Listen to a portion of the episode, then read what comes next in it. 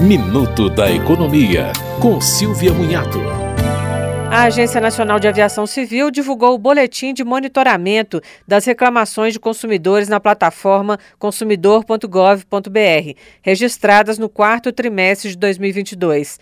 Foram registradas 19.964 reclamações em relação às empresas aéreas, ou 74,2 reclamações a cada 100 mil passageiros. Houve uma queda de 51,6% em relação ao mesmo período do ano anterior.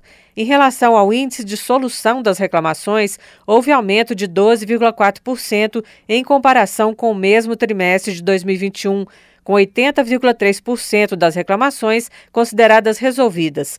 A nota de satisfação foi de 3,5 em uma escala que vai de 1 a 5. O tempo médio de resposta foi de 4,6 dias. Os temas mais reclamados pelos consumidores foram reembolso, alteração de contrato pelo passageiro e alteração pela empresa aérea.